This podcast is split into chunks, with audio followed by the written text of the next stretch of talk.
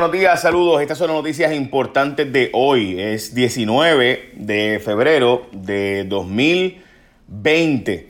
Eh, vamos a noticias importantes de hoy. Vamos a arrancar con que suben los seguros de 15 a 25%. Fue el precio de subir los seguros, el costo de asegurarte eh, en tu casa, en tu propiedad, tu carro está subiendo. Obviamente en el caso de las hipotecas, eh, a nosotros a todos nos han subido el costo de hipoteca.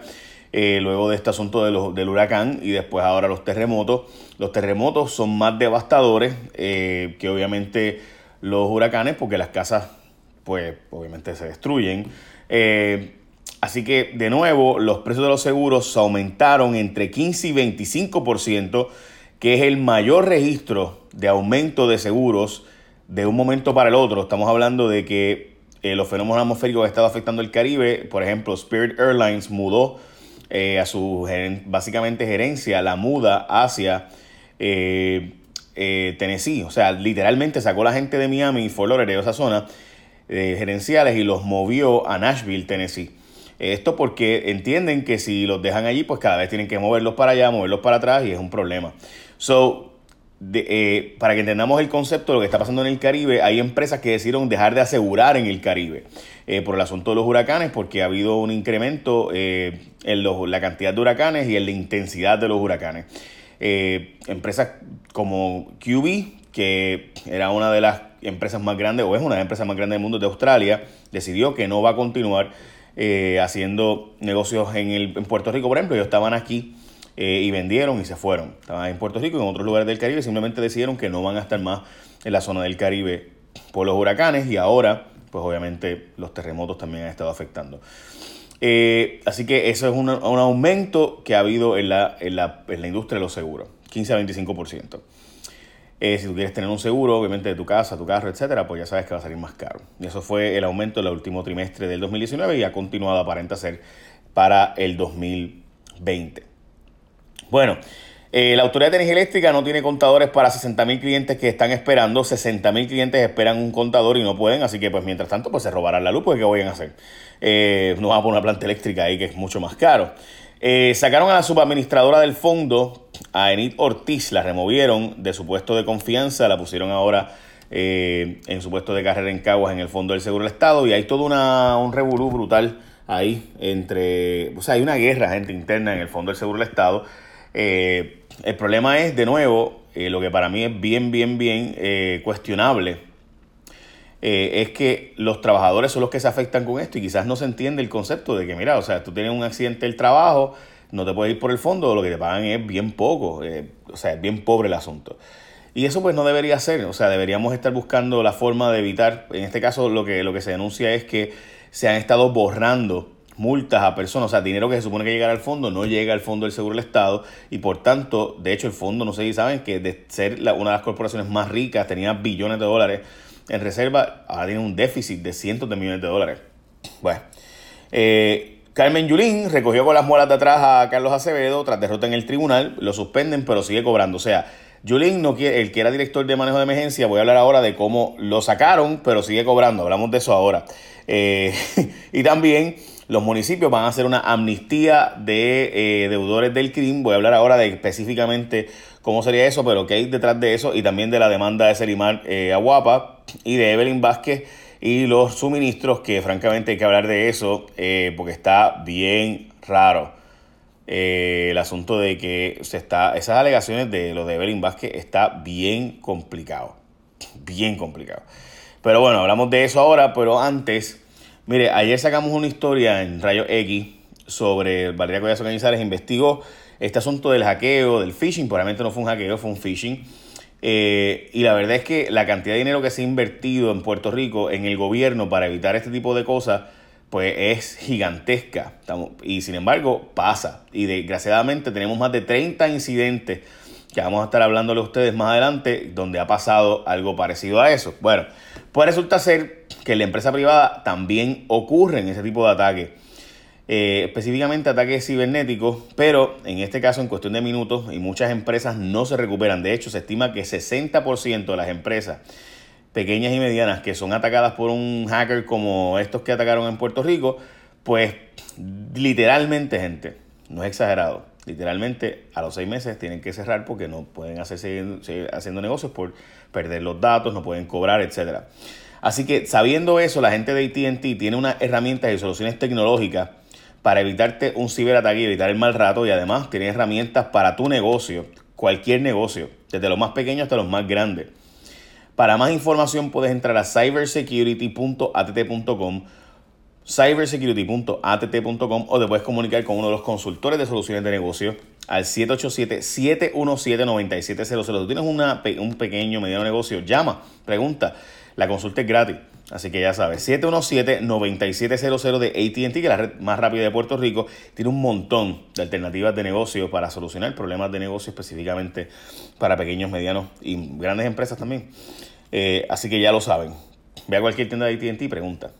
Bueno, Julín le recoge las, con las muelas de atrás a Carlos Acevedo. Y explico esto, esto es bien sencillo, gente. Eh, cuando tú eres empleado público, para evitar que voten a gente por razones políticas, pues ¿qué hacen? Le dan un derecho a esa persona en esa posición. O sea, yo tengo un derecho a quedarme en esa posición. Esa posición es mía hasta que yo me retire. Pues ¿qué pasa? Que, y eso es para evitar de nuevo despidos porque, ah, fulano es popular o entró con los PNP, así que lo voy a votar. Bueno, pues ok. Pues ¿qué pasa? Que Carlos Acevedo tiene un puesto de carrera en San Juan desde Santini.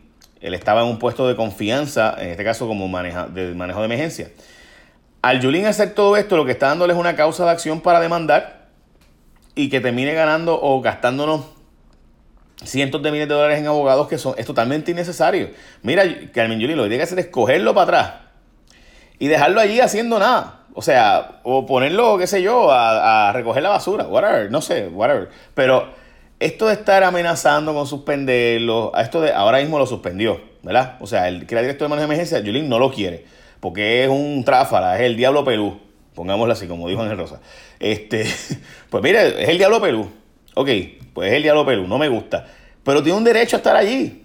Y eso es así, así que te vas a perder la demanda como ya perdió en el tribunal cuando trató de votarlo, de no cogerlo para atrás ya perdió, le dieron un regaño a su abogado, eh, porque francamente, pues, pues es una locura, eh, porque tiene derecho a tener esa posición. La cosa es que ahora el alcalde se dice, ah, pues yo lo cojo, pero lo suspendo. Bueno, pues vuelve a darle una causa de acción para que demanden los tribunales y termine costándonos un dineral. Eh, vaya, hoy todavía seguimos esperando qué fue lo que pasó con la gobernadora no entrega el informe de eh, lo que pasó en el almacén de Ponce. Bueno, eh, oye, este, yo no sé si ustedes vieron, hay una cita de, eh, de una de nuestras mejores actrices y una gran persona diciendo que no confía en ninguno de los candidatos a la gobernación. Voy a hablar de eso ya mismo. Bueno, vamos a hablar de la, de la demanda de Selimara Guapa. A mí me sorprende que no haya demandado en la federal. Eh, aparentemente, bueno, dice la demanda estatal que ya están en el EOC, así que me imagino que están esperando el right to sue para entonces ir al tribunal federal. Porque típicamente este tipo de demanda se hace en el federal porque el federal es más rápido, uno, y dos, bien agresivo. Eh, con ese tipo de casos y, típicamente las cuantías son mucho más altas y los costos son más altos en el Tribunal Federal. Eh, así que típicamente eso es lo que para mí es una de las observaciones. Básicamente el argumento de Selimar Adames es que la sacaron a ella para traer a una persona más joven eh, y que ella, todo ocurre básicamente porque ella pidió que le pagaran lo mismo que le pagaban al varón y no digo una persona específica porque varios varones que estaban allí, que llevaban eh, más o menos la misma cantidad de años que ella y más o menos de su misma edad, eh, que hacían el mismo trabajo, pues cobraban hasta 66 mil dólares más que ella. Este, así que básicamente eso es. Eh, ese es el, caso de ella, un caso de discrimen y demás. Así que veremos a ver. a mí de nuevo lo que me sorprendió fue que no fuera la federal arrancando, parece que está esperando por el EEOC. bueno, eso es una explicación ahora, ¿no? Digo, para mí esa sería la explicación. Obviamente tú puedes demandar arrancando por el Equal Pay Act, o sea, la, ley que te permite que tú demandes eh, la federal porque hay diferencias de paga. Si te pagan menos eh, a ti por, y eres mujer, y eres una causa protegida, ¿verdad? Una clase protegida o clase sospechosa, eh, en este caso, por ejemplo, te pagan menos porque eres mujer o eres, mujer cobra, y haces el mismo trabajo, tienes más o menos la misma experiencia, te pagan mucho menos pues tú puedes demandar por diferencia en paga y después enmendarla si es por discrimen, etc. Como dan el right to sue de, el derecho a demanda, ¿no? Como sería la traducción. Eh, a mí me, sorprendió de nuevo que no fuera la federal arrancando, pero pues nada, ese fue el caso. Eh, ok, aprueban break para municipios. El CRIM eh, está esperando recibir muchos chavos. Gente, aquí quieren meter un montón de cosas en el CRIM, eh, en este proyecto. Recuerden que le deben casi 3 billones de pesos al CRIM. 2.3 se dice ahora, pero siempre se ha hablado de que hay sobre 3 billones de dólares de gente que no le paga el CRIM. El problema es que el CRIM, para aquellos que no saben, ¿verdad? Son impuestos a la propiedad. En Estados Unidos típicamente ese impuesto a la propiedad lo que hace es que se vende y yo puedo comprar una casa a base de eh, por lo que debe el CRIM, lo que debe el, impuesto a la propiedad. En Puerto Rico eso no ocurre porque el link market para los efectos, eh, ya saben.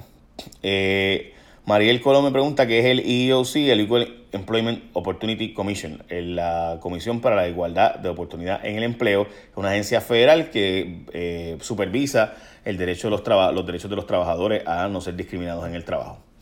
Eh, Evelyn Vázquez controlaba ayer ayudas a sitios donde no había ni necesidad. Dice Noticel en una historia que varias fuentes de, de Noticel le dicen que ella llevó, eh, estaba, era la que coordinaba las ayudas eh, y que llevaba ayudas a zonas que ni siquiera fueron afectadas por el terremoto, que era la que cuadraba todo junto con su esposo. en zonas que necesitaba, necesitaba, ayuda ni nada. Recuerden que ya está corriendo ahora para acumulación, o sea, está, no está corriendo por su distrito, sino por acumulación. Eh, el distrito de Mayagüez no necesariamente era lo que ella, donde ella iba, sino otros sitios, ¿verdad?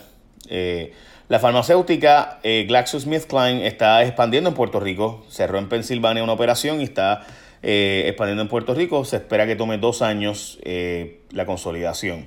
Los cruceros están rechazando la APP, dicen Fuchi, a empresas que quieren que administrar los muelles de Puerto Rico. Dicen ellos que ellos están dispuestos a aportar dinero para ayudar a mejorar los, terminales y no pasárselo a estas empresas que supuestamente es bien mala con ellos eh, y pudieran terminar tomar la decisión de irse de Puerto Rico.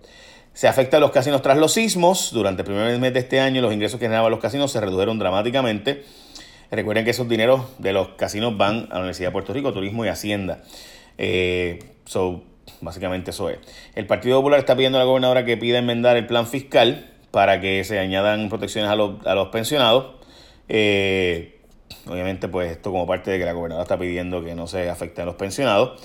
Eh, pero recuerden que la gobernadora había respaldado una reducción a las pensiones de 8.5% eh, a los que cobran 1.200 o más de pensión. So, pues uno no sabe, ¿verdad? Ni qué pensar.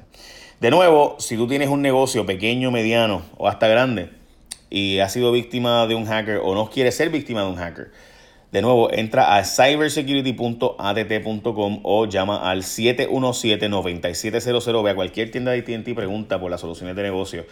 Es bien importante, yo sé que obviamente es un anuncio por si acaso, sí, pero es bien importante que tengas herramientas de negocio. Recuerda que la orientación es gratis. Eh, herramientas para evitarte ser víctima de un hacker que termine destruyendo tu negocio, como desgraciadamente pasa eh, en 60% de los negocios pequeños y medianos que son atacados pues a los 6, 7 meses tienen que cerrar, porque el costo de ser víctima de un hacker es brutal. Bueno, básicamente esas son noticias más importantes de hoy. Echen la bendición. Bye. Buen día.